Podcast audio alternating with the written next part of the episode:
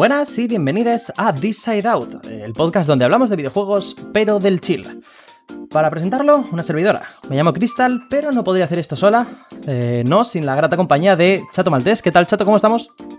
Muy bien, encantado de estar aquí una semana más hablando en This Side Out. Pues eh, nada, con esto empezamos. El programa de hoy viene cargadito. Hablamos de patentes locas, hablamos de, por una vez, eh, noticias de, good feel relacionadas con la industria del videojuego, de movidas que han sucedido en el entorno de Facebook y vamos a analizar World of Horror. Eh, esta vez nos lo trae Chato, no voy a ser yo. Y, una nueva, una nueva um, sección al final también. Así que, pero esto os lo reservo para cuando lo veáis. Estad atentos. Vamos allá.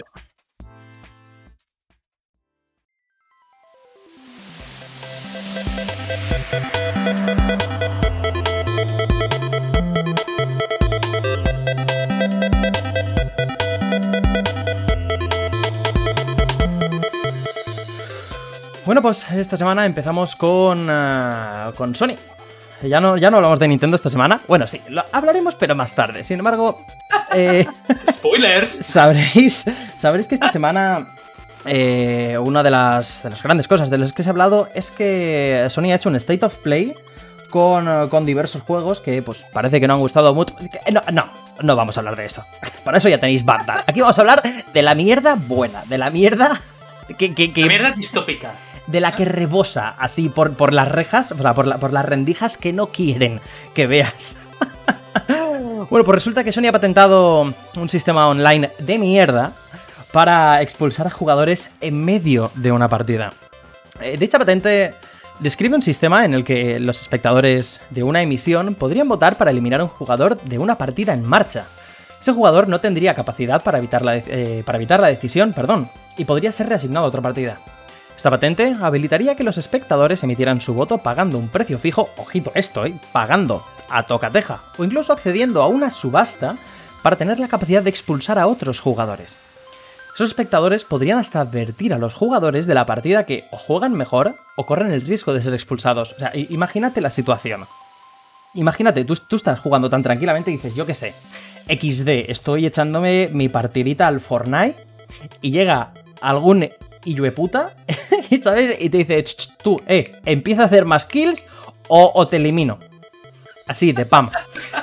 Eh, pero eh, esto, esto ni siquiera sería lo peor, porque si tenemos en cuenta que en marzo Sony compró el Evo, el certamen más popular del mundo de competiciones online de juegos de lucha, eh, hace todos los años, si no, si no lo conocéis, es, eh, como he dicho, un certamen donde se reúnen eh, diversos torneos de los juegos de lucha más populares de cada año y es, digamos, uno de los que tiene más, más caché, ¿no? Más, más peso en la, en la escena del, del, mundo competitivo de juegos de lucha. Y si se aplicara esta patente al servicio, pues eh, daría, imaginaos, la opción de plantear cambios radicales al desarrollo de estos torneos y de las emisiones que permiten disfrutarlos como espectadores. ¿Tú qué piensas, Chato? Uh, pienso que, mira, por una parte es como miedo porque obviamente es como, vale, esto es muy loco. Además, además de que muy predatorio en el sentido monetario del plan. Quieres imponer uh, una patente, un sistema que básicamente permite más interactividad de los espectadores con lo que está sucediendo en el juego. Y dices como, oh, hostia, vale, ok, una forma nueva, ok, vale. Eh, pero además, además, primero es de expulsar jugadores y en segundo lugar es pagando. Así pues, lo que yo estoy pensando es como, vale, esto básicamente es como Eurovisión o Operación Triunfo o cualquiera de esos programas realities. Y lo que quieren hacer es aplicarlo en el mundo de los videojuegos y la escena de esports. No sé si quieren aplicarlo en un entorno más de reality, no sé si quieren convertir a Evo en un reality, uh, no sé si es para un proyecto completamente diferente, no se sabe nada, pero sí que es como un poco. Un, un poco, poco crispy, mal. Crispy chicken, ¿eh? Creo, creo que voy a acuñar el término crispy chicken. Sí, sí, es como, vale, yo estoy como dando el, un poco el razonamiento de, vale, ¿qué ideas pueden tener en la cabeza esta gente de, para patentar algo así? ¿Vale? Y es como, vale, pues pensamos aquí un poco de la Eurovisión de los videojuegos, o whatever, lo que sea. Pero es que luego, claro, vas leyendo los detalles y posibilidades y te vas haciendo cosas y es como, joder, qué, qué, mierda, ¿no? La verdad es que, o sea, lo que peor me sentaría a mí es eh, sentarme a jugar después del curro. Sabéis que, y si no sabéis os lo digo ya, yo soy una ávida jugadora de Rocket League, juego prácticamente todos los días aunque sea una horita, llevo como unas 1700 horas al juego, no regrets, cero fucks given. Y lo que peor me sentaría, si ya de por sí, piénsalo, si ya las comunidades online de numerosos juegos y más competitivos son tóxicas de narices, que, vengan a pagar para que te vayas a tu puta casa, participas en un torneo oficial o lo que sea, y pagan para que te vayas a tu puta casa. Pero, hijos de la regran fruta. ¿Sabes? Irsus a la mierda, todos cogidos de la mano. Sí, la verdad es como. O bien es algo que es específico, como por ejemplo, yo que se lo quiero incorporar además más con un juego que vaya en este sentido, del plan algo así más reality, augmented reality y todo esto, mucho más distópico, ah, de salseo específico. O bien esto tiene el potencial de destrozar vidas. Bueno, pues eh, después de, los siguientes que tampoco, bueno, te a decir, no es la primera patente que vemos turboloca o que dices muy, muy retorcida y que te lleva a pensar en qué narices se ha convertido esto de los videojuegos. También tenemos, en fin, numerosas patentes del palo de de a qué, con qué gente te juntan la gente, los servidores en el matchmaking, con, con personas que pues en fin, ya se ha visto también en el pasado, tanto por Sony, o no, Sony no, creo que era EA y, Activision, patentes que... Sí, sí, Activision, efectivamente. Que te juntan con gente que ha pagado para que tú te des con esa gente que tiene una ventaja objetiva en sus armas o en lo que sea en el juego, pagado con dinero real, para que tú lo veas y digas, hostia, igual quiero pagar y te dejes más dinero ahí. Envidia mecanizada. Sí, bueno, eh, es, una psicología muy, muy chunga si lo piensas, ¿eh? No, a mí, en, lo, personal no me mola una mierda. Es. Ah, da un poco de miedo. O sea, es como. Vale, la industria del videojuego ya tenía sus mierdas ya de por sí, pero es que ahora lo estamos mega corporativizando y ahora están saliendo las ideas de más locas del mundo de psicología publicitaria y más cosas de marketing. Y es como, uff, la distopía. Hay un, hay un canal en YouTube que me vais a permitir recomendarlo porque además el chaval que, en fin, que lleva el canal es, eso era, no sé si lo sigue siendo, entiendo que sí, publicista. Y tiene una serie de vídeos sobre la psicología aplicada, el marketing y demás en los videojuegos, que es de, de super puta madre. Se llama Baity Bait. O sea, en, leído en español, en, eh, leído en inglés de Murcia, sería Baity Byte, con B alta y ahí Y en, la primera Baity, ¿sabes? Y lo dicho, muy, muy recomendado para hablar sobre, o sea, para, informarse sobre estas historias. Bueno, si os parece, seguimos eh, con la segunda noticia, que en un principio iba a tener unos tintes un tanto crispy chicken, como decía yo antes. Hmm. Porque siempre cada semana parece ser que te tienes que enterar de, esta nueva movida empresarial interna en cuanto a condiciones de trabajo y a, ya, pura mierda empresarial de, las empresas de videojuegos, sobre todo las tochas. Eh, Ubisoft está intentando enterrar las denuncias internas y prohíbe a sus empleadas hablar con periodistas, ¿sabes? Hablar con con, gente que venga y les pregunte y les recuerda, así como coaccionando, que todas estas comunicaciones deben pasar por eh, recursos humanos. Pero bueno, también os digo que con todo el respeto a, la gente de Ubisoft, con todo el respeto a los, pobres trabajadores que están, que están pasando esta mierda y, y sin querer quitarle el peso a la noticia, creo que esto ya lo estamos leyendo bastante por Twitter y quería, bueno, por Twitter, en páginas de webs y, que espero que además que se extienda muchísimo la voz y que se les caiga el puto pelo, que de alguna vez les metan una denuncia y tengan que, en fin, ojalá cambien toda su estructura interna. Sin embargo, prefiero traer otra noticia, que es más pequeñita, pero que deja ese buen sabor de boca, que dices, joder, no todas las empresas son una puta mierda a la hora de trabajar y hay muchas que, de las que no se habla y que dejan esos pequeños guiñitos, esos pequeños detallitos que te dejan con, una sonrisa en la boca. Y es que eh, Chloe, me, vais a permitir, no sé leer francés, pero eh, se llama Chloe Billet. Chloe Billet, escrito en, em, en español de, o sea, en francés de Cuenca, Chloe Belleux, eh, que es una desarrolladora trans que se fue del estudio de Eidos Interactive, responsable del reciente Marvel's Avengers salió. Es una, es una. Lo he dicho, repito, perdón. Es una desarrolladora trans que salió del estudio un año antes del lanzamiento. Pero que sin embargo es acreditada correctamente en los créditos. Si os acordáis, la semana pasada estuvimos hablando de toda esta movida que salió. Bueno, la semana pasada, el último episodio, perdón.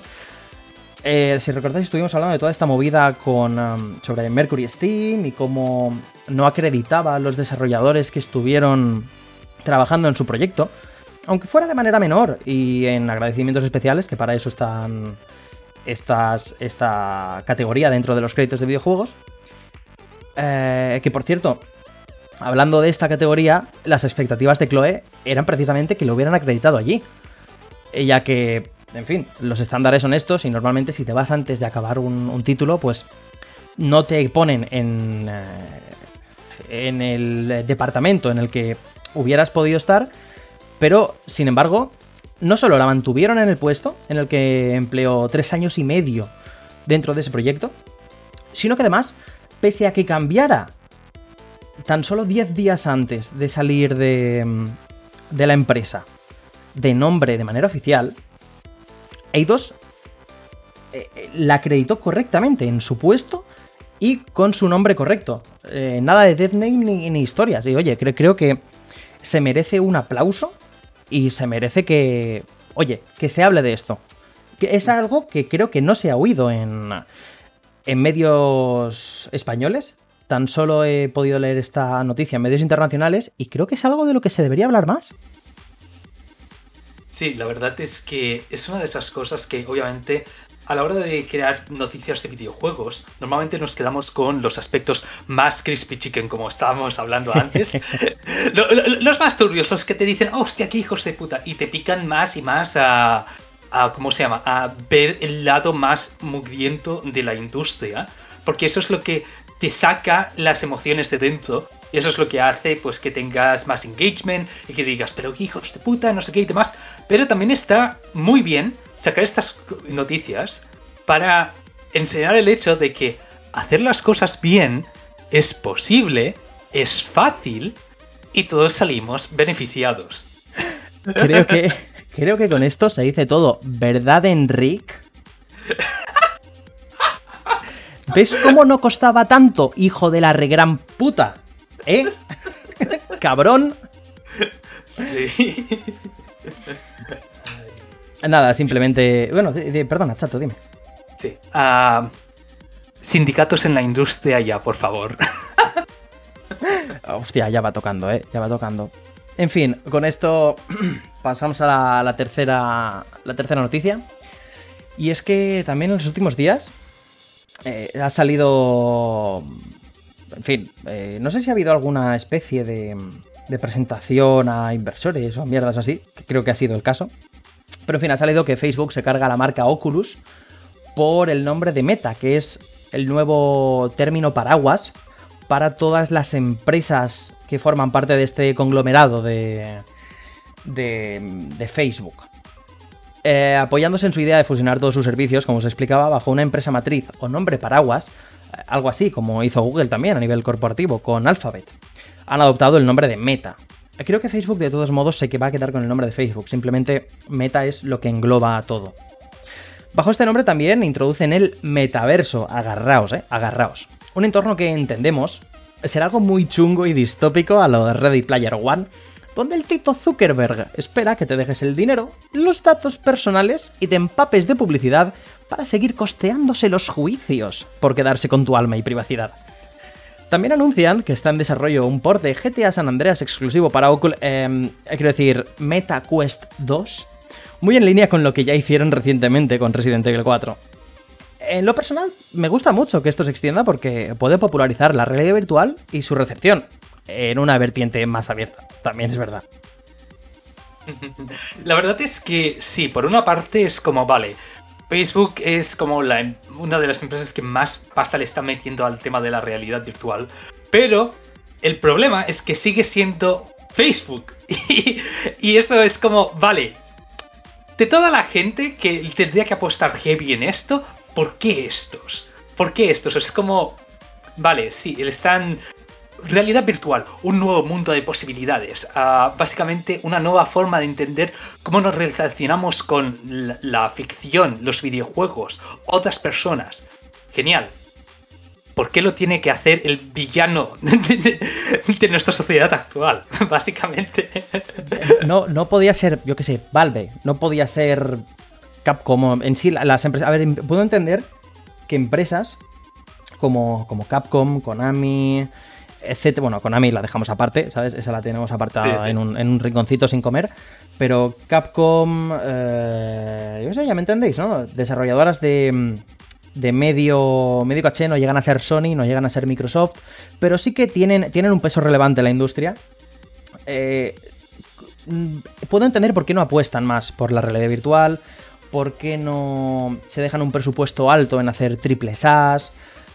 Pero, hostia, la idea esta que ha tenido Facebook, Meta, en portear juegos relativamente sencillos actualmente, como son juegos de la era de PlayStation 2, a experiencias completamente nativas de realidad virtual, como ha sido el Resident Evil 4, que de este ya hablaremos en un futuro. No me ha dado tiempo a terminarlo a, a, día de grabar este podcast, pero sí que me gustaría en un futuro hacer una pequeña reseña de este juego como podría ser este o, GTA, que la verdad me tiene bastante curiosa sobre qué pueda salir de aquí.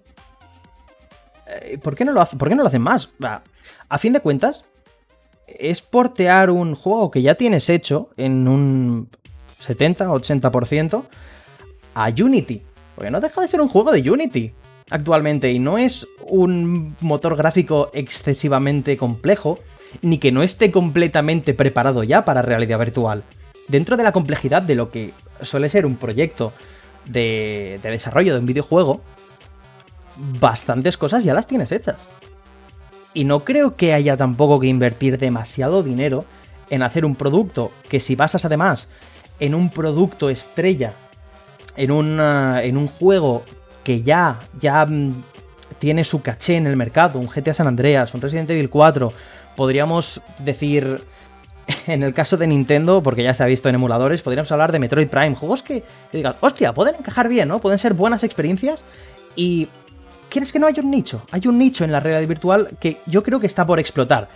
Quien ha probado la realidad virtual em, de, entrada, de nuevas, siempre, siempre ha dicho, esto es una puta movida completamente nueva, es nada, esto es algo radicalmente distinto a lo que he jugado toda mi vida lo he vivido yo, lo he vivido con gente cercana cuando les he puesto precisamente estas Oculus.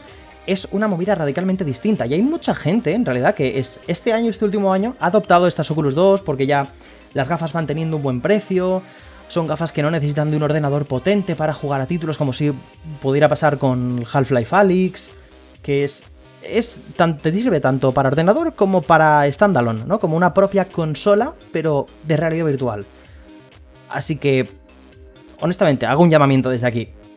Por favor, Capcom, Namco, eh, yo qué sé. Cualquiera. Cualquiera, por favor. Coged y haced esto. No dejéis que el puto Zuckerberg os coma la tostada.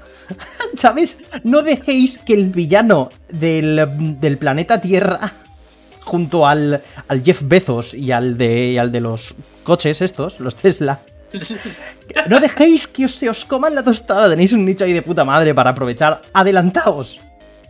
Sí, además, además que, en fin, Capcom. Capcom es una, empresa que sabe cómo hacer juegos, ¿vale? Básicamente. Lo de la realidad virtual se está quedando como algo bastante, bastante occidental.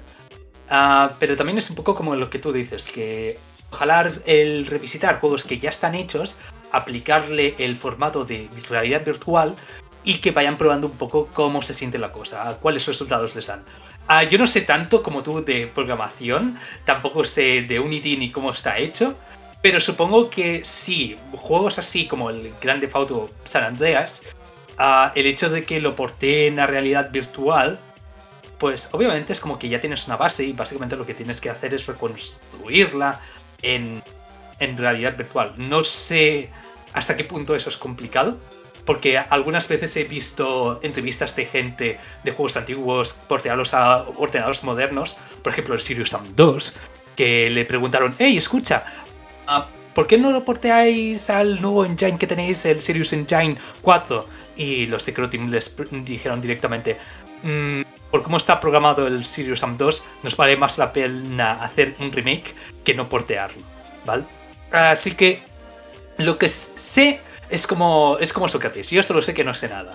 Pero sí que es como, por el amor de Dios, que, que, alguien haga algo. Sí que, sí que es verdad que, como bien has dicho, esto no es un port. Aquí no han cogido el motor gráfico que ya estaba en el juego de Play 2, lo han movido a las gafas de realidad virtual. No, no, no. Aquí han rehecho el juego. Esto es efectivamente un remake de Resident Evil 4. VR es un remake de Resident Evil, pero tú ya tienes, por, la gran parte, ya tienes los escenarios, tienes las texturas, tienes... Tienes prácticamente todos los assets, los tienes. Simplemente tienes que reconstruirlo en otro motor gráfico con, con otras, otras mecánicas. Sí, va a haber un proceso de probar esto funciona, esto no funciona, la IA aquí hay que adaptar la dificultad, hay que toquetear cositas, pero no es... Dime, dime. Ashley. tenéis que mirar. Tenéis que mirar los directos de Crystal de Resident Evil 4 en VR. Es la mierda más descojonante. Ay, Dios mío, ay, Dios mío. Así que sí que te doy la razón. Además, es que. Bueno, ya hablaré de esto en el, en el análisis, pero habiendo jugado justo antes de jugar a Resident Evil 4 VR, haber jugado en su versión normal, cambia radicalmente, es una experiencia radicalmente distinta y, tengo, tengo, muchas ganas de acabarlo y poder hacer una pequeña reseña. Eh, si queréis, eh, con esto ya pasamos a la última noticia, que tampoco es una, no es una noticia per se de gran relevancia, pero eh, ya, lo sabréis, la gran mayoría, y si no, Chato os lo puede confirmar, soy una gran fanática de F0. Y, el, propio Chato me, sopló la noticia de que esta semana el parche al inglés del último juego de la saga de F0, que es F0 Climax, para Game Boy Advance, ha sido terminado. Ya tenemos eh, el F0 Climax de Game Boy Advance disponible en inglés, por fin. A ver, que no tampoco es un juego que no sea que no sea muy difícil de entender. Al fin y al cabo tienes unas copas, tienes unas naves, tienes un tal, que es todo bastante gráfico. Sin embargo, pues oye, se agradece mucho. Sí, la verdad es que uh, más más quiero recordar que este este último F0 quiero recordar si no si no estoy si no estoy equivocado que tenía un gran componente de historia. Uh, más o más es como la Swan Song de la saga, ¿vale? O sea, uh, Nintendo ya no sabe cómo hacer F0s, lo subcontrata y sacan dos, tres juegos para Game Boy Advance y este es el último de todos. Esta es la última pieza, ¿vale? O sea que separa a Crystal de jugar todo F0. a ver, en realidad este juego ya lo jugué en su momento. Y he de decir que no recuerdo el, tema de la historia. Seguramente sí que tuviera algo porque el anterior, el F0 GP Legend, sí que estaba muy basado y tenía como pequeñas historietas basadas en el anime y hmm. demás. Pero, pero una cosa que tiene este F0 y que no tiene ningún otro quitando la expansión que hubo para el 64DD de F0X, es un editor de mapas. Sí. O sea, fíjate, si soy de fricaza, ¿qué te puedo decir? Que el único otro F0, o sea, sé que tiene un editor de mapas y el único otro F0 que lo tiene es una expansión que hubo para un, eh, un accesorio que solo salió en Japón del juego de 64. Sí, sí, sí, sí. Pues bueno, a Crystal, a Supongo que lo veremos en el canal algún día de estos, igual que F0GX en VR. Hostia, no me, parece mala idea, no me parece mala idea. No me des, no me des, no me des ideas, que sabes que yo me vengo arriba muy pronto. Bueno, eh, si te parece bien, vamos con el análisis. Hmm. Dentro audio.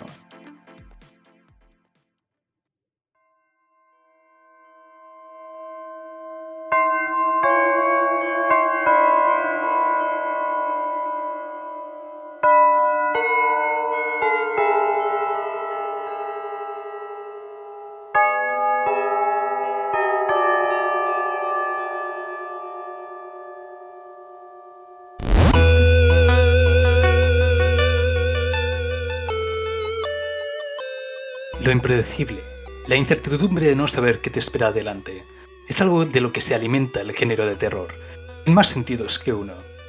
En los momentos más oscuros del survival horror, el género se vio salvado por la popularidad de Amnesia y su predecesor, Penumbra. De repente no eran las grandes Capcom y Konami las que marcarían el rumbo del género, sino Frictional Games, con un equipo de 5 personas. Una década después, incluso con la vuelta de Resident Evil, seguimos viendo cómo el futuro del género se está cociendo en el sector indie. No solo mirando hacia adelante, sino también hacia atrás. Actualmente el género se ha zambullido en un revival de la estética de 32 bits de la primera PlayStation en Ichio y alrededores. Faith y The Horror of Salazar House exploran respectivamente cómo serían los juegos de terror en los tiempos de Atari y Virtual Boy.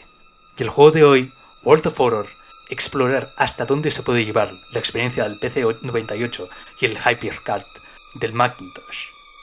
Para los para los no familiarizados, el PC98 es una línea de ordenadores de la marca Nippon Electric que dominaron el mercado japonés a finales de los 80 y gran parte de los 90. Un sistema donde proliferó un tipo muy específico de juegos de aventura y visual novels con retratos estáticos interfaz de usuario súper estilizada que demuestran un impresionante uso del pixel art, aún y con los estándares de hoy en día en 2021. Pero World of Horror no solo se contenta con visitar ese particular estilo de juegos de retratos estáticos del PC98, sino que además decide apostar por un apartado técnico de un bit, es decir, en blanco y negro, solo usando dos colores básicos. Algo que a su vez se siente como un callback a las primeras aventuras gráficas de Macintosh hechas con el programa HyperCard. Esta particular mezcla, además, se alimenta de una potente inspiración en maestros del terror japonés, más notoriamente Junji Ito y su manga Uzumaki, algo que el juego emula extremadamente bien. El diseño de los enemigos, las escenas, el estilo de trazo y dibujo, todo se siente muy bien ideado y ejecutado. El desarrollador Panstast se nota que tenía una visión muy clara de cómo el juego debía verse y el resultado final se siente muy auténtico. El autor tal vez sea de Polonia, pero si dijeras que se trata de un doujin del Japón profundo de los años 90, podrías engañar a más de uno. Y es que le clava la estética y la atmósfera, lo cual es perfecto teniendo en cuenta el estilo de juego. World of Horror, más que un videojuego, se siente como un juego de mesa o un libro de escoge tu propia aventura, en donde tu misión es resolver los sucesos paranormales de tu pueblo antes de que llegue su perdición a manos de horrores eldritchianos. En cada partida empezaremos teniendo que descifrar los misterios de cinco casos diferentes, al final de los cuales recibirás llaves con los que entrar en el corazón de la locura del pueblo. Durante estos casos, tendrás que explorar diferentes escenarios, ya sea para resolver cada caso, como para buscar objetos, mejorar tu personaje, buscar aliados, etc. Un viaje por el que te encontrarás diferentes eventos y combates, todos presentados como si se tratasen de cartas de evento que sacas de un mazo en un juego de rol tradicional. Pero no puedes extenderte en demasiado en tu aventura. Inspeccionar lugares, visitar tiendas, cada decisión que tomes sobre cómo pasar el tiempo aumentará el indicador de perdición sobre el pueblo. Cada hora que pasa, más cerca estarás del fin de los días. Es por ello que deberás decidir sabiamente cómo gestionar tu tiempo para evitar que el contador de perdición llegue al máximo. Es un sistema que ayuda a dar un sentido de urgencia y una relación de riesgo-recompensa a todo lo que ocurre en el juego, ya que gran parte de los eventos de un playthrough serán aleatorios, y por lo tanto es sensato actuar con caución. Suena intimidante, pero hay dos factores que hacen la experiencia en World of Horror más accesible de lo que suena.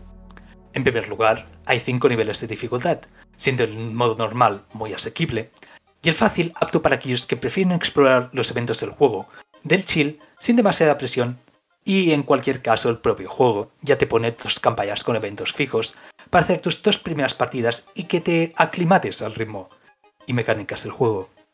Y en segundo lugar, al contrario que otros juegos estilo roguelites, como Binding of Isaac y compañía, donde también puedes encontrarte a la merced del RNG y la suerte, en World of Horror puedes tomarte el tiempo que quieras para pensar tu situación, al ser por un, juego por turnos. ya sea en exploración como en combate. Sí, World of Warcraft tiene un sistema de combate, pero al igual que el resto del juego, tiene sus raíces más en los juegos de mesa y rol tradicionales que no en el videojuego como medio propio. En enfrentamientos tendrás que escoger una cadena de acciones que realizar en cada turno. Cada acción tiene un coste de tiempo, así que tendrás que pensar en qué actuaciones encadenar para aprovechar el tiempo de tu turno. En cierto modo, emulando la experiencia Dungeons Dragons y Familia, en donde tienes todo el tiempo del mundo para pensar tus movimientos, pero en game solo dispones de 6 segundos. Con la diferencia que aquí el tiempo de cada acción se ve reflejado numérica y visualmente mientras llenas tu barra de tiempo. Así pues que toma tu tiempo a la hora de pensar qué hacer porque un mal paso puede agotar tus puntos de vista, da y razón, llevándote a la muerte, a la locura o con un protagonista casi moribundo que tendrá que pasar días en cama para que se le curren heridas mientras el indicador de perdición sube. Esto lleva a una dinámica de juego en la que en cualquier momento te puedes encontrar en un apuro serio, sin dejar de ser una experiencia muy accesible y cómoda apropiadamente es como leer un manga de terror, en el sentido de que, por limitaciones de medio, estos se centran más en enseñarte historias, conceptos e ideas que te mantengan enganchado con una estética que te atrape, que no hacerte pasar un mal rato como otros juegos sí hacen, con jumpscares, gore y demás. World of Horror está más interesado en el terror como herramienta para llevar al jugador a eventos interesantes, imprevistos, y que amplíen la mitología interna de su propio mundo. Más hostil a los personajes dentro del juego que hostil hacia el jugador. En ocasiones encuentro gente que le encantan los temas y estéticas del género, pero apenas se aventuran en estos porque se suelen centrar más en el aspecto, en el efecto del medio, jumpscares y demás, que no en lo que puedes crear alrededor del miedo. Así que si eres uno de esos, te lo recomiendo encarecidamente. Y también si no eres una de esas personas, World of Horror tiene un encanto propio y un gameplay que, aún y estático, es sorprendentemente directo e inmediato, sin grindeón donde tengas que spamear una misma animación de ataque una y otra vez, y sin depender de una exploración por layouts tumultuosas para artificialmente alargar la duración del juego, como en otros casos, se vuelve extremadamente rápido moverte por él una vez sabes qué estás haciendo. Incluso la narración que acompaña al juego va bastante al grano, no te encuentras parafotes extensos como los de Torment, Tides of Numenera, que ocupan un libro y medio, sino que apuesta más por darte la información necesaria y solo siendo más descriptivo y evocativo cuando lo necesita, nunca dañando el ritmo de la experiencia. El gameplay más estático con elementos tabletop RPG no será de interés a todo el mundo, pero la atmósfera y excelente dirección artística, junto con las variadas situaciones que presenta, resultan una experiencia sorprendentemente estimulante. Este es uno de los raros casos en donde los elementos aleatorios suman más que restan, desde cosas pequeñas como encontrarte a un perrete y que éste se te una al grupo, hasta estar investigando un hospital y que de repente la oscuridad te arrastre un plano existencial en donde un dios cósmico te comparte tu sabiduría para matar a un dios. World of Horror siempre tiene la capacidad de sorprenderte, una capacidad que promete mejorar incluso más gracias a actualizaciones y el soporte para mods. Y es que aunque el juego me haya encantado ya y cómo está, y haya conseguido tanto con tan poco, lo cierto es que técnicamente sigue en Early Access. Tiene pinta que dentro de poco dejará de ser el caso, y tal vez con ello entre a otras plataformas como la Switch, así que es un buen momento para tenerle el ojo puesto. En cualquier caso, siento que disfruté de un juego con una visión muy realizada que me ha costado muchísimo y que iré revisitando. Junji estaría orgullosa.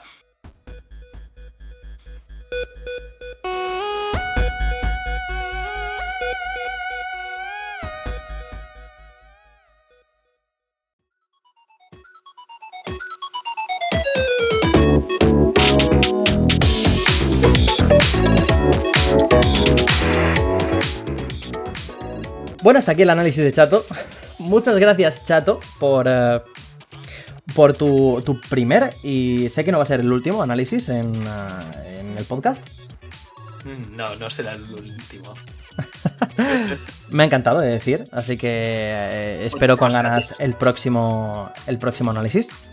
Y ahora vamos a empezar con una de las dos secciones sorpresa que, que, que esperamos, para hoy. Y, es que es una de esas secciones esta en la que eh, sacamos lo más spicy, ¿no? Eso, eso que dices que te lo, te lo guardas en el pecho. Que lo sabía y lo, y lo quería decir y me lo veía venir, pero mm, esperas esas ocasiones especiales. Os presento la, la sección Puta Nintendo. Así, blanco y en botella, en la que nos quedaremos a gusto cada vez que Nintendo haga una Nintendada. En esta ocasión, ha, traído, vamos, ha traído... Ya, ya se veía venir, ha traído telita, pero ya se veía venir de la semana pasada o la anterior, cuando anunciaron el, el Expansion Pack, un DLC del DLC, donde te doblaban el precio de la suscripción online por la que te ofrecían ROMs de NES y Super Nintendo, para ahora ofrecerte por el doble de precio 8 ROMs de Nintendo 64 y Mega Drive. Con, eh, con el eh, inesperado girito de que el emulador de Nintendo 64 es una mierda. creo que lo podía decir más alto, pero no más claro. Eh, a lo largo de toda la semana, Twitter ha empezado a llenarse de quejas, de vídeos, de gritos al cielo. De, Nintendo, ¿qué mierda estáis haciendo? Os pongo en situación. Tú te compras una... Pagas una suscripción y te dicen... Vale, o sea, bajo el pretexto de... No, no, con esta suscripción ahora mismo hay poco contenido, solo hay juegos de NES, pero prometemos en un futuro ir subiendo la apuesta e ir añadiendo plataformas, ir añadiendo juegos. Vale, perfecto. Hasta ahí todo genial. Oye, no es la plata, no es la suscripción para jugar online, cosa que al principio de, la vida de Switch recordemos era gratis. No es la suscripción que más cuesta de, todas, mm, sin contar con suscripciones familiares y demás tretas para, ahorrar dinero. Tenemos que cuesta 20 euros y te ofrece eso, jugar online y unas cuantas ROMs. Vale, pues la pagas. Pagas. Ahora te vienen y te dicen, no, no, ahora paga otra segunda suscripción para tu primera suscripción si quieres acceder a estas nuevas plataformas. Entonces, joder, esto, esto me jode. Esto, hostia. Oye, Nintendo, que me habías dicho que me ibas a meter mm, plataformas e historias en tu suscripción antigua y ahora me haces pagar una suscripción para la suscripción. Vale. Bueno, pues digamos que viene ahora Nintendo 64 y coge y sube el listón todavía más. Dice, sí, sí, te hago pagar por una segunda suscripción, pero es que además... Toma, glitches gráficos. Toma, input lag. Toma, crashes sin venir a cuento. Toma. Te dije que podías jugar online a estos jueguitos de Nintendo 64 con tus amigos, pero toma un netcode de mierda. Vas a jugar a un 25% de velocidad porque... En fin. Eh, volviendo, al, volviendo al punto principal. Este emulador de Nintendo 64 que han añadido para, para, Nintendo Switch Online es una completa basura, está lleno de glitches gráficos, como he dicho. No hay juegos que, salgan medianamente bien. Podemos encontrar de, pequeños fallitos que, que, la comunidad, ya muy hecha a hacer emuladores desde mediados de los 90 para esta consola, pues ha conseguido solucionar de una u otra manera. Tema de texturizado, tema de clipping, tema de... Vale, Nintendo 64 lo piñamos, no es una plataforma muy sencilla para emular, siempre ha habido, siempre ha tenido sus problemitas, pero al fin y al cabo estamos hablando de Nintendo, de la empresa que, que ha que ha desarrollado Nintendo 64 y tiene la documentación de cómo es el hardware interno de Nintendo 64. Si, si tu propia creadora de Nintendo, o sea, propia creadora de Nintendo 64, no sabes hacer un programita para emular el propio hardware que has hecho, apaga y vámonos. Tú que sabes los, los, los, ¿sabes? Los interiores de la máquina. Pero es que no solo está lleno de glitches gráficos. Como he dicho, tiene input lag. Cosa que Nintendo anteriormente, en muchas ocasiones, ha conseguido hacer sin problema.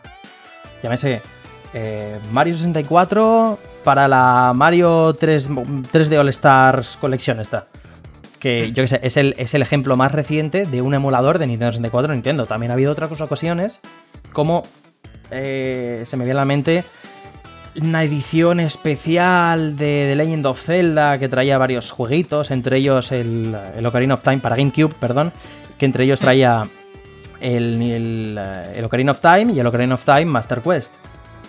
Bien, sí, pues, eh, la, edición especial de Wind Waker, quiero recordar. Efectivamente, traía un segundo disco que era esta recopilación. Si mal no recuerdo, también la podías comprar mediante el Club Nintendo, pero esto ya son cosas viejunas que no vienen a cuento. Eh, y en ambas ocasiones la emulación era aceptable, era correcta. ¿Por qué actualmente Mario 64 tiene unos cuantos largos, entre 6 y 8 frames de input lag? ¿Por qué eh, Zelda Ocarina of Time crashea la consola, crashea Nintendo Switch. ¿Por, qué funciona? o sea, al margen, al margen incluso de que Ocarina of Time se haya cargado la niebla, se haya cargado determinados reflejos o texturas que pues, rompan la ambientación que buscaba el juego original. Que el juego, ya incluso al margen de, de que tenga un input lag terrible terrible, visible en, todos estos vídeos que han salido por Twitter. Que el juego en sí crashee, que se rompa por hacer nada. Pero esto de dónde viene? ¿Nadie ha probado ese emulador en Nintendo? ¿De verdad? ¿Qué, es este Quality Assurance inexistente de repente? De hecho, otra de las cosas que, que, al parecer tampoco se ha probado era el multijugador. El multijugador entre varias personas de, de, Nintendo 64. Sí que, sí que os voy a recomendar de nuevo, una vez más, un canal en YouTube que de, un desarrollador que habla de todo esto mm, mucho, mucho mejor que yo, de una manera con mucha más propiedad, con, datos y con conocimiento, que se llama Modern Vintage Gamer, MVG, y que aunque en inglés eh, os va, os va a dejar todos los puntos sobre las IES y, lo deja todo muy bien, muy bien clarito. Pero vamos, que, el emulador de Nintendo 64, el multijugador, tome, no tenga una especie de, de punto central a la hora de unir las conexiones, sino que use un P2P, un peer-to-peer -peer que se llama, para unir las cuatro conexiones y que a la mínima que uno de esos cuatro jugadores no tenga una conexión perfecta, haga ralentizar a los tres restantes para esperar al estado de la emulación del cuarto, esto en, ningún momento iba a salir bien. Para empezar ni para acabar, en ningún momento iba a salir bien. ¿Tú qué opinas de esto? esto es un desastre. Tal cual, es que no, no hay más para describirlo. o sea, básicamente estás, estás haciendo que la gente pague 20 euros de más Ah, y es como, vale, eres la compañía de videojuegos más grande de, de este lado del Mississippi. Y básicamente los, los modeadores, bueno, la comunidad de emulación, lo que hace es hacerte un, un T-posing y te domina, básicamente. Porque la comunidad ya lleva con, mediante, yo que sé, una comunidad que obviamente tiene que ser underground, con medios quietos, bueno, no quietos, pero ya me entendéis. Básicamente que no tiene eh, el budget, no tiene el presupuesto de Nintendo. Nintendo sí que tiene el presupuesto, sí que tiene el personal, sí que tiene los medios para reunir a gente y ponerla para que desarrollar un, el emulador más bueno posible para la Nintendo Switch. Lo que ocurrió es que ahora el el emulador va peor que el que había existente en Wii U, quiero recordar, ¿no? Sí, efectivamente. De hecho, en la consola virtual de Wii y en Wii U ya hay eh, emulaciones de juegos, de varios juegos de Nintendo 64 y van, funcionan perfectamente. Sí, sí, además, además, uh, uh, tú, uh, recuérdamelo, Crista, pero es verdad que, que en el emulador de, de Switch de Nintendo 64 oficial no puedes remapear botones. Cierto, cierto. O sea, sí que es verdad que Nintendo Switch tenía una. Tenía una opción para mapear o remapear los botones de la consola a nivel de sistema operativo, si mal no recuerdo. Creo que sí. Pero con, ah, con los mandos de Nintendo 64 y de Mega Drive, eso se lo ha pasado por el forro de. Ya me entiendes. Sí, además, el mando de, de, de Nintendo 64 es como eh, aún hay arqueólogos que es como lo están mirando y dicen, ¿qué es esta cosa? ¿Vale? Sí, sí. Oye, pero, pero este mando, esto, ¿cómo se sujeta? ¿Qué les pasaría por la cabeza a esta gente? ¿Cuál, sería su, su, coeficiente intelectual para sacar esta cosa? O sea, tal vez es como...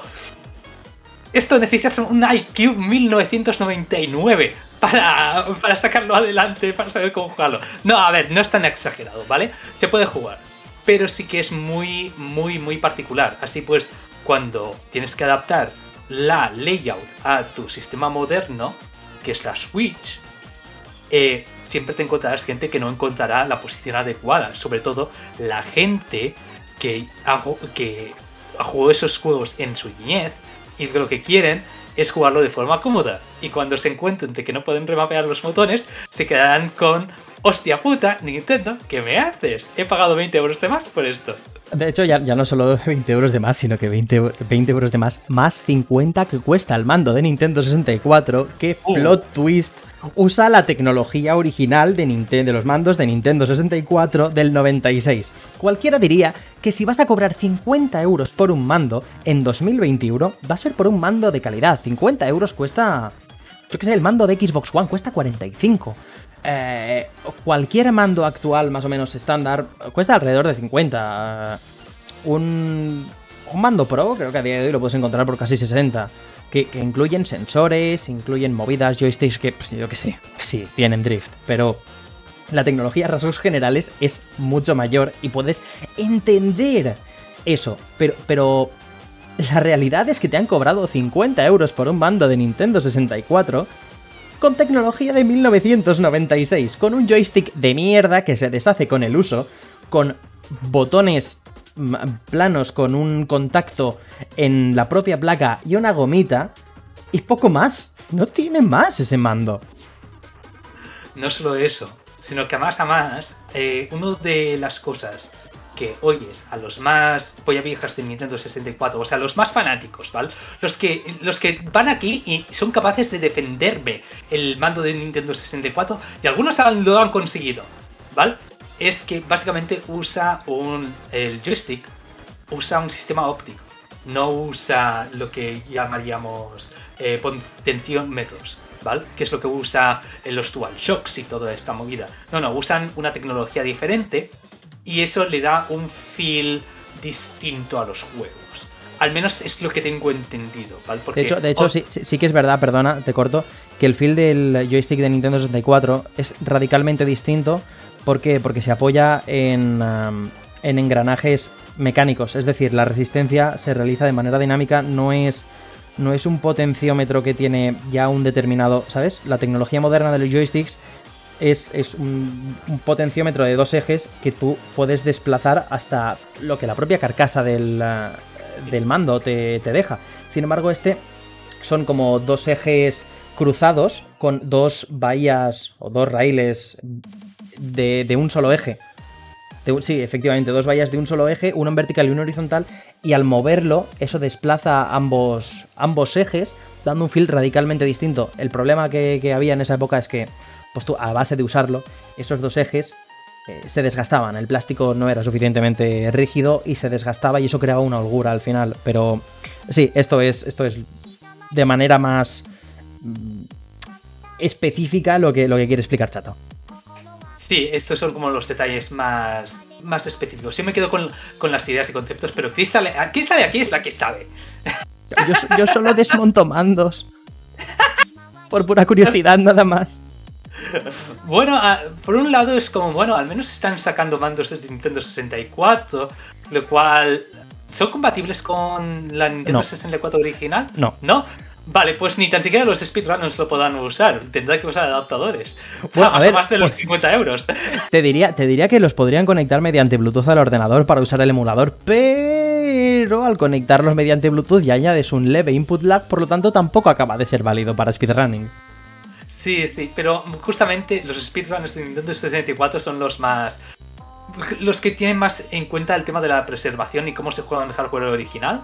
Así pues, los speedrunners no van a usar estos mandos.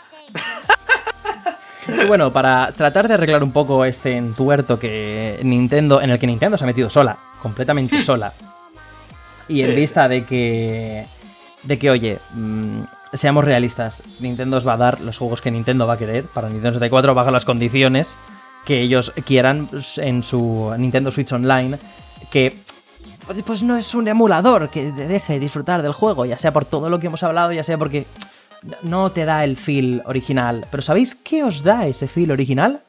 Incluso mejorado a nivel de eh, mejoras gráficas, mejoras de, de netcode, mejoras de que podéis jugarlo sin problema, incluso online. Es una puta locura. ¿Sabéis qué os lo da? Efectivamente, Project 64, el mejor emulador conocido hasta la fecha de... Creo que ni siquiera es el mejor, pero es el, el estándar, digamos, es el que funciona bien, Sí. es el que es el que, el que es sencillo de, de configurar, que os da directamente soporte para mandos de Xbox 360 y en adelante. Por lo tanto, vamos a daros eh, 12 jueguitos que podéis disfrutar fácilmente. Bueno, con una pequeña búsqueda en Google, pero ya me entendéis, ya, ya sabéis lo que yo quiero decir. Con una, pequeña, poque- con una pequeña búsqueda en Google podéis disfrutar de estos 12 juegos que además estamos bastante seguros de que no van a salir en Nintendo Switch Online, sea por tema de licencias, tema de que no son los juegos más populares de la historia, tema de... En fin, ya veremos cómo avanza la cosa. Yo no tengo demasiada fe en, en Nintendo. Me vais a permitir que no tenga demasiada fe. Así que, ¿qué te parece, chato? ¿Empezamos? Sí, antes de esto queríamos aclarar que que se me ha censurado. ¿eh? La lista iba a ser como el doble de larga, pero obviamente lo hemos tenido que curar un poco más, ¿vale? Pero básicamente si queréis un stream en donde hable de un RPG de pesca de la Nintendo 64, eh, dejad un comentario. Bueno, es- eso sí que es verdad. Habíamos hecho una lista del copón. Chato había, había reunido un coponazo de juegos. Y una de las cosas es que, sabéis que a mí me flipan los juegos de carreras. Yo había reunido como la, mitad de la lista que había recogido yo eran juegos de carreras. Y al final digo, oye, vamos a cortarnos un poquito. Vamos a hacerlo un poquito más balanceado. Así que traemos cuatro pequeñas categorías divididas en el rinconcito de plataformas, el rinconcito de Brum Brum, el rinconcito de acción y agarraos el rinconcito de acción de juegos raros de chato. Traídos directamente, directamente de su cajón desastre. sí. Empezamos entonces con el rinconcito de plataformas. Uno de los juegos que, creo que deberéis probar por lo menos es Glover. Glover es un plataformas muy majo, muy, muy colectazón, ¿no? Que sería el género que trajo o que popularizó juegos como Spiro, como eh, el Banjo Kazooie. Ya entendéis, un plataformas basado en recolectar todos los objetos posibles de un nivel para avanzar. Eh, tú llevas una mano que tiene una pelotita y juegas para avanzar botando esa pelotita. Es la mar, la mar de original, la mar de majo, y si no triunfo más, se cree que es pues, por vivir bajo la sombra de Super Mario 64 que, oye, seamos realistas, es una obra maestra. Otra, otro juego también muy, muy recomendable es la saga Chameleon Twist, traída por, eh, por Sunsoft, que es una, una empresa, Chato os podrá hablar mejor de ella, es una empresa muy japonesa. Sí. Así como este juego que va de las aventuras de un eh, pequeño camaleón y eh, usamos para avanzar en los niveles su lengüita para... No sé, no sé por qué me recuerda mucho a Yoshi. ¿Sabes? Tú lo, lo piensas y dices, "Mm, vaya, estas mecánicas que vendrían en juegos posteriores de Super Mario utilizando a Yoshi me son relativamente mm, familiares. Sí. Y para acabar con otra empresa japonesa, tenemos Bomberman Hero. Eh, esta vez por, lo, por la distribuidora Hudson, Hudson Soft, que, en fin, es la que nos trae todos los Bombermans. Pero en esta ocasión me parece muy interesante. Os habréis dado cuenta de que lo he reseñado o lo he marcado dentro de la categoría de plataformas. Y es que este Bomberman Hero es una manera de darle una vuelta de tuerca a las mecánicas de Bomberman. Olvidarnos de esa graella, esa parrilla de donde poner las bombitas, donde hay cajitas, donde hay tal, y tienes que acabar con los demás enemigos para darle unos tintes de plataformero de acción, donde te mueves en niveles numerados y vas, vas avanzando a base de, bombas y diferentes power-ups que vas consiguiendo. A, mi parecer, una de las más gratas sorpresas de esta franquicia, honestamente. No es que sea yo, es que me haya jugado todos los Bomberman, pero desde luego este es uno de los que guardo mejores recuerdos. Sí, sí, sí, además, más por una franquicia que es conocida por seguir una fórmula durante muchos años, incluso con el Bomberman Zero de, 60. o sea, claro, sí, sí, sí, incluso en sus sitios más oscuros, es una franquicia que ha, seguido una pauta, ¿vale? Así que cuando cambia la fórmula o hace alguna cosa diferente, es como, ojo, así que hacerle caso a Cristal. De verdad, merece mucho la pena. Con esto pasamos a la segunda categoría, el rinconcito de Brum Brum, donde os recomiendo tres jueguetes de, de, carreras para el Nintendo 64. Cuando estuve haciendo esta lista, de hecho, me sorprendí de la cantidad de juegos de este género que habían de buena calidad. O sea, yo sí que es verdad que mi infancia me la pasé dándole muchísimo al emulador de la Nintendo 64. Chúpate esa Nintendo. y probando, probando muchos juegos que de otra manera, y por eso le estoy tan agradecido a la emulación, probando muchos juegos que de otra manera no hubiera podido jugar nunca. Pero, ostras, sí que es verdad que hay muchos juegazos. Por ejemplo, Snowboard Kids 2. ¿Quién de aquí conoce la saga Snowboard Kids? Te lo digo yo, prácticamente nadie. Porque, porque es, es un título que obviamente bebe mucho de Mario Kart, pero que me aspen si con el permiso de Diddy Kong Racing no es el mejor juego de carreras de toda la, de toda la consola. Eh, es un arcade, muy, como he dicho, muy similar a Mario Kart, en el que eh, llevarás a, tu personajecito. Creo que tenía, si mal no recuerdo, tenía modo historia. De hecho, e ibas, e ibas haciendo, haciendo pistas que son pistas de snow, donde vas bajando y diráis, ostras, pero si acabas una pista de snow, Ah, al final hay, un final, ¿no? No, no, pues se inventaron las vueltas, porque usas el teleférico para volver arriba y hacer otra vuelta. Es una maravilla. Y con jefes finales y muy en la línea, una pasada. Otro es Destruction Derby. Otro de esos juegos que, que a día de hoy vemos más, o, en la siguiente generación estaría más popularizados con Flatout, con, con um, Burnout, muy basados en, en ser un battle, en verdad es un Battle Royale de coches, ahora que lo pienso, ¿sabes? Básicamente. Sí, sí, sí, sí, es, muy un Battle Royale y también tenía muchos modos multijugador, multijugador a, pantalla partida para cuatro personas, eh, muchos niveles, muchos niveles, con muchas pistas que se cruzaban entre ellas, tenían diferentes caminos posibles, muchos coches desbloqueables, recordar que había casi como 50, una cosa exageradísima, mucho contenido.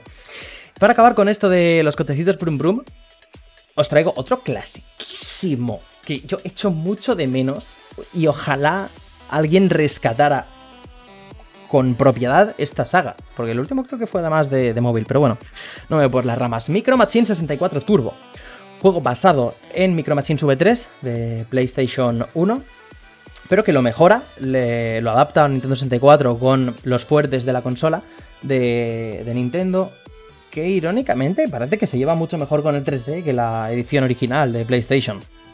Pero bueno, esto es, otro tema también, un juego con muchos niveles, muchos coches, muchos desbloqueables, multijugador a 4, muchísimos modos multijugador, pandilocura a muerte.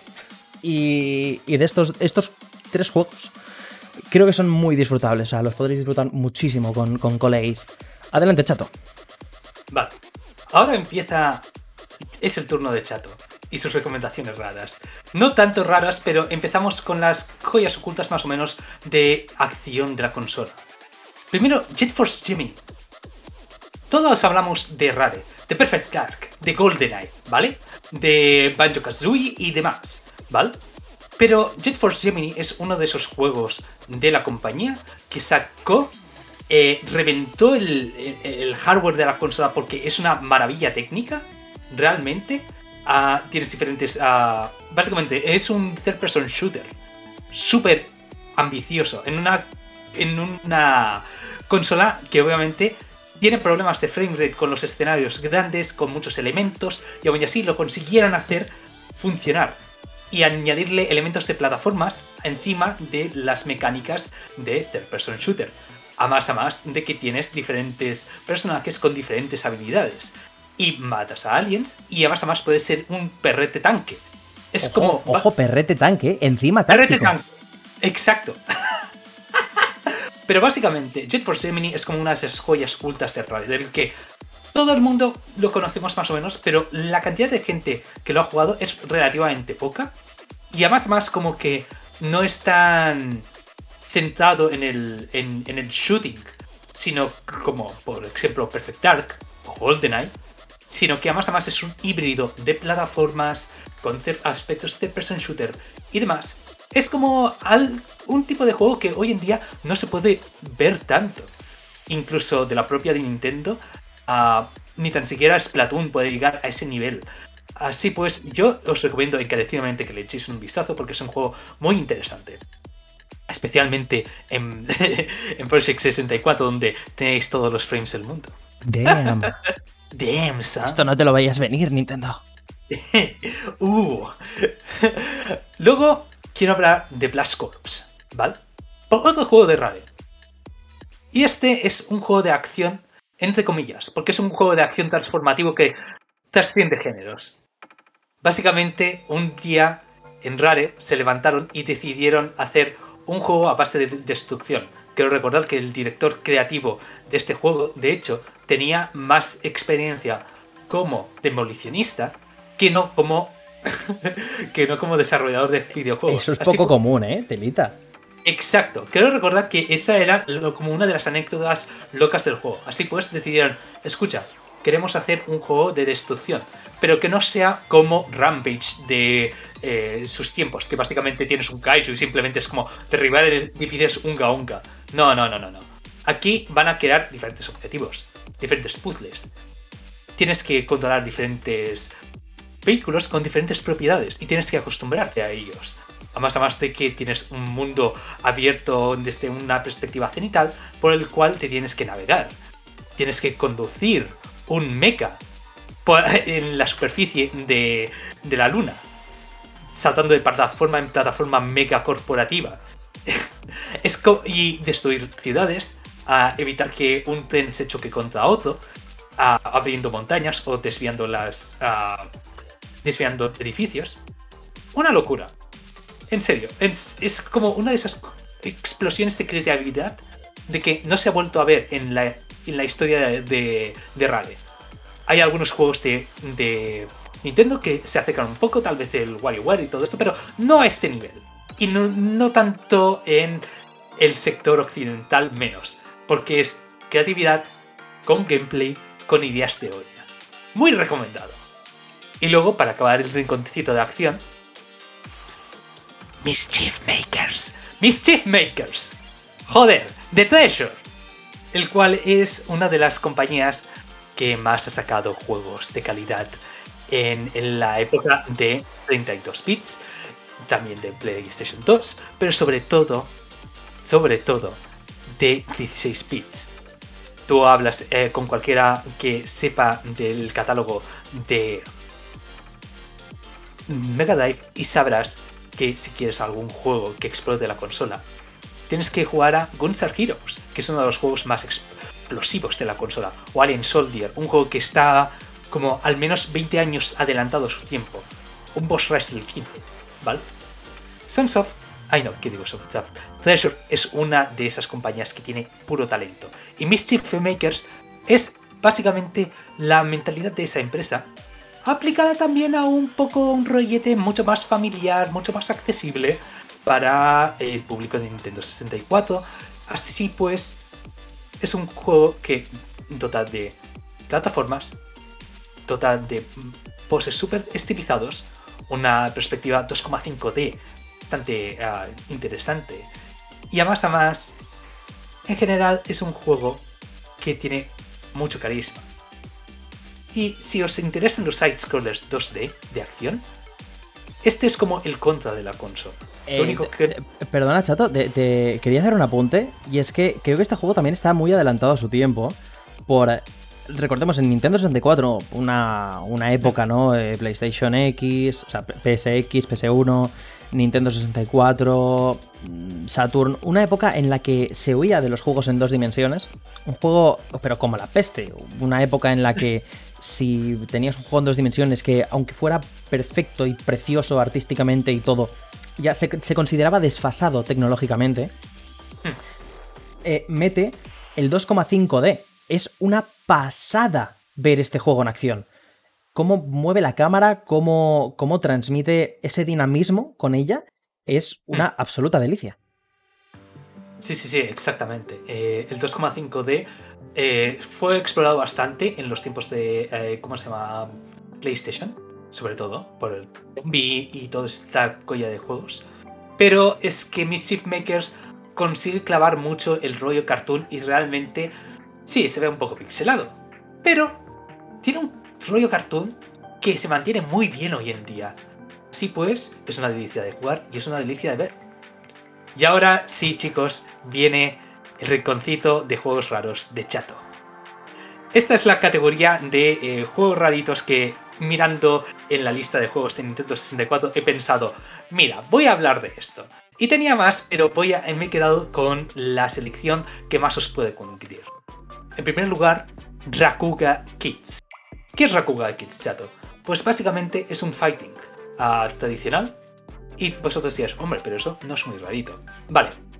¿Y si le aplicamos las estéticas de Parapa de Rapper? Así pues, tenéis en pleno de el auge del 3D una, como estaba diciendo la Crystal ahora mismo, que sacabas un juego en 2D y te lo tachaban de anticuado. Saca este juego Konami con unas estéticas de cartoon 2D súper estilizados, con personajes muy locos que se, se mueven muy diferentes unos a los otros. Y además, es como que tiene unas animaciones del 15. Eh, se ve muy fluido y además tiene personalidad del, para dar y vender. Así pues, si os interesa algún día a jugar con algún amigo o simplemente alegraros la vista, por favor echadle un vistazo, porque es un juego súper interesante tal vez no sea el fighting más complejo, el que no es el fighting que tenga más comunidad, pero es uno de esos juegos que tú ves y dices, joder, eso me, ha alegrado la tarde. Como mínimo vale la pena probarlo, ¿no? Exacto. este es el espíritu del rinconcito de juegos rato, los de chato. Tú tienes que probarlos para llevarte una experiencia a casa. Puedes, puedes jugar un ratito, puedes probarlo 15 minutos, puedes al final echarte la tarde jugando, pero la experiencia te la has llevado. Exacto, porque si un día estás mirando al techo o tienes un colega con el que no sabes de qué hablar, siempre podrás decir, hey, escucha, Rakuga Kids estaba muy de puta madre. vale, y ahora vamos a hablar de Custom Robo V2. Y, el primer Custom Robo por extensión. Custom Robo es un juego de peleas, una arena fighter, lo que llamaríamos eh, en, el género. Escenarios 3D, y tú controlas a un mecha que puedes personalizar sus partes. Igual que, por ejemplo, algunos juegos de Medabots o los Armored Core. Pero con una perspectiva más cercana al Power Stone. ¿Vale? Y en. Dime. Eh, no, no, iba a hacer un apunte. Este puede ser que esta saga cogiera más popularidad o al menos más relevancia a nivel de, marketing en la era de GameCube. Hmm, creo Porque creo recordar alguno en la época. Eh, no sé si era en GameCube o en DS, más o menos por esta época, ¿puede ser? Ah, cierto, cierto, cierto, cierto.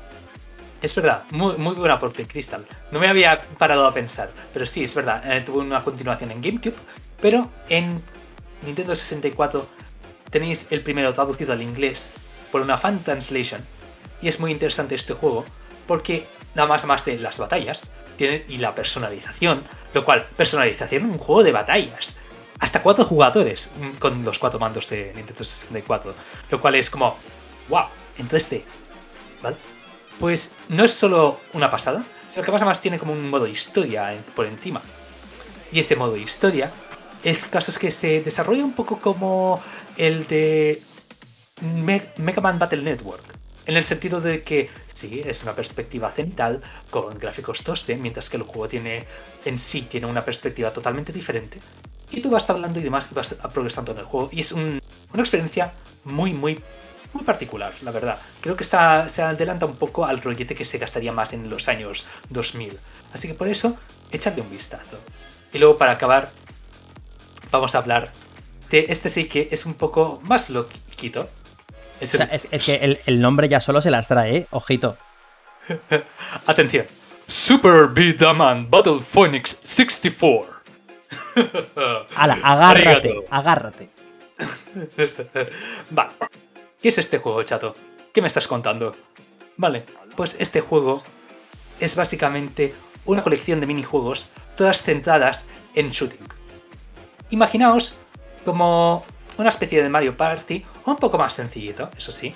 Total, no tienes un tablero y tienes todas estas historias alrededor de los minijuegos. Pero sí que tienes competiciones de minijuegos centradas en la misma mecánica, que es disparar. Los dos jugadores estáis sentados en una especie de, torretas. Que es básicamente pues ah, disparos estáticos, dispara a la pantalla, típico clásico, ¿vale? Pero con la diferencia de que esta vez no estarás solo disparando a cosas. Le estarás disparando a un Tyrannosaurus Rex para alimentarlo. Estarás disparando a toda una habitación llena de agujeros por los que salen enemigos al estilo Guacamole. Tendrás eh, eh, secciones de Railon Shooters. Tendrás incluso un juego de exploración en donde tú lanzas una pelota por unas islas gigantescas al estilo eh, Flashing Robot. Y. no, uh, Jumping, Rabbit, creo recordar que se llamaba, el juego de PlayStation 1. Sí. Y básicamente. Jumping Flash, exacto, perdón. Y luego, pues básicamente disparas estas eh, pelotas al mismo estilo y tú te transportas ahí. Básicamente haciendo una especie de juego de golf pero con elementos plataformeros. muy turbo loco, ¿eh? Muy turbo loco. Incluso juegos de billar, usando las mecánicas del juego. Es una cosa que no he visto nunca. Estaba haciendo la investigación para esta sección y vi este juego. Y me dije, hostia, vale, esto se me ha escapado, no lo conocía esto. Pues vamos a ver qué, qué tal. Y realmente fue como, hostia, esto es súper loco. Le estás dando de comida a un T-Rex. Y luego es como, no, no, no, no, no. Darle de comer al T-Rex es solo una parte del juego. Porque hay más minijuegos y es como súper loco todo. Así pues, si tenéis un amigo con el que jugar a esto y decís, hey, tengo el PlayStation 64 instalado, podemos jugar, echarle un vistazo a esto también. Y aquí acaba el rinconcito de acción de juegos raros de Chato. Muchísimas gracias, Chato. Todos estos quedan anotados. Espero. Bueno, igual podríamos darle incluso un día la semana que viene y decir, venga, vamos a probar los juegos de la lista turbo loca de Chato. Así que. Sería un honor. Sin, sin más dilación, pasamos a la musiqueta de videochocks de la semana.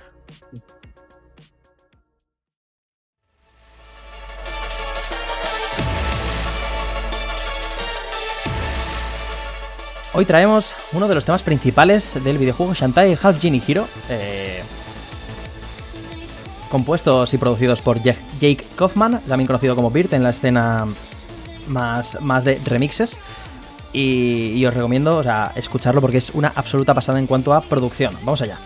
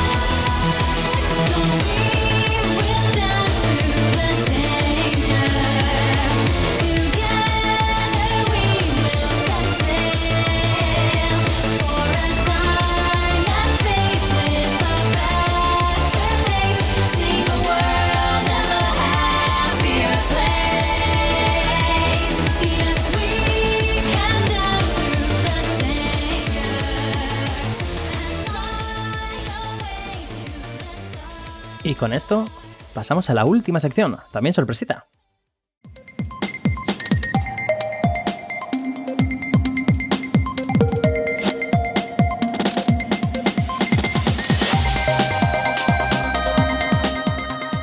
Bueno, bienvenidos a La Voz del Feudo, donde, donde nosotros hacemos una pregunta y vosotros respondéis. Eh, os, juro que no, no estoy aquí... Eh, no estoy aquí acopiándome de ningún formato de Eurogamer ni nada, solo estoy haciendo una puñetera encuesta, ¿vale? haremos, os pongo en situación, haremos una, una encuesta en Twitter todas las semanas, eso sí, por limitaciones de la plataforma, aunque el podcast sea eh, bimensual, creo que es la palabra, nunca me aclaré. Dos veces al mes, cada dos semanas. Eh, solo podremos contar la primera semana de los votos a partir de que salga el, eh, podcast. Así cuando acabe el podcast, para quien estéis escuchando en Twitter, lo tendréis en mi cuenta de Twitter, twitter.com barra crystalline, con, con el 4 en lugar de la A. Si estáis viendo esto en YouTube, tendréis el enlace en la respuesta destacada. Y si estáis en Spotify, pues os tendréis que ir a YouTube o entrar directamente a. o entrar directamente a mi Twitter. Porque no. No, no, puedo poner yo enlaces. Eh, no, no, puedo poner enlaces en, en Spotify. Así pues, la pregunta de esta semana es. Como os podéis imaginar por la sección de puta Nintendo, lo del Nintendo Switch Online, ¿qué? Contamos con cuatro respuestas para votar según os parezca. La primera sería, eh, me la suda todo, lo he pillado, porque yo que sé, vais a tope con Nintendo, os mola soltar guita, os quema, os queman la pasta y decís, va, pues yo a muerte, ¿sabes? Yo me he lanzado a la piscina. Luego, me pillé un mes para probar, porque tampoco acababais de saber si valía la pena lo que costaba, o si iría bien, o si tal, y dijisteis, bueno, pues vamos a ver qué tal el multijugador, cualquier historia. Pillé un mes para probar, y ya veremos.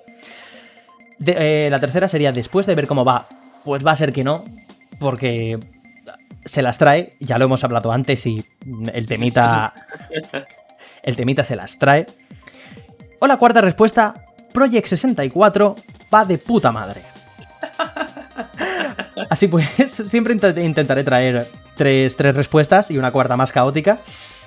Queda en vuestra mano, a partir en cuanto acabe el streaming haremos eh, subiré la encuesta a Twitter, postearé aquí en Twitch antes de cortar stream el, propio tweet para las respuestas y si no, ya sabéis, YouTube, em, el comentario destacado o twitter.com barra cristalin con un 4 en lugar de una A.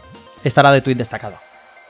Con esto ya eh, veremos qué tal las semanas, las semanas, las respuestas, la semana, el próximo episodio, perdón, no es la semana que viene, es dentro de dos semanas. En el próximo episodio, recordad, una sola semana para responder.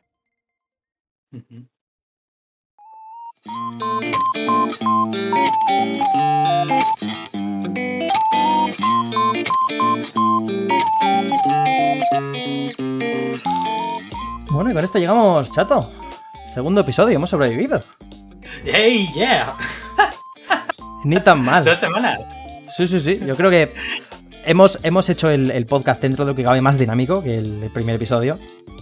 Porque nos, nos enrollamos. Dime, dime, dime, perdona. Estamos ganando un poco más de, de, dinámica, creo. Obviamente, confianza. Este, esta semana sí que es verdad que nos hemos preparado unas poquitas noticias más, nos hemos preparado una segunda sección con algo más de contenido. Sí que es cierto, yo creo que debemos trabajar ya con el tiempo, más con el dinamismo, con los tiempos, estas cosas que, yo qué sé, cuando se empieza siempre hay que pulir cosas, ¿no? Exacto. Pero tampoco está mal, tampoco... Dentro de lo que cabe, creo que lo estamos haciendo de puta madre. No es por echarme flores, no es por echarme flores. Pero creo que suficientemente suficientemente bien lo estamos haciendo. La verdad es que sí, ¿eh? Para ser algo que estamos improvisando los dos sobre la marcha, porque es como, vale, estamos haciendo esto, porque nos vino la idea de repente de decir, hey, vamos a hacer esto, ¿vale? Pues la verdad es que, hostia, pues ni tan mal, segundo episodio, súper bien. De hecho, quien estáis viendo esto por Twitch ahora mismo, lo estáis viendo por YouTube, os dais cuenta de que no estoy maquillada como la semana pasada, no estoy arreglada, no estoy tal, porque es que he ido tres horas antes de empezar el stream. Voy eh, con un petardo en el culo, con, el cuello, o sea, el agua hasta el cuello, de que no llegaba, no llegaba, que lo que tenía que preparar alguna mierda, seguro, y siempre se me queda todo a medias. En fin, chavales, muchísimas gracias por estar ahí una vez más. Nos vemos dentro de dos semanitas. Y nada, ser malos, colegas. Hasta la próxima. Hasta luego.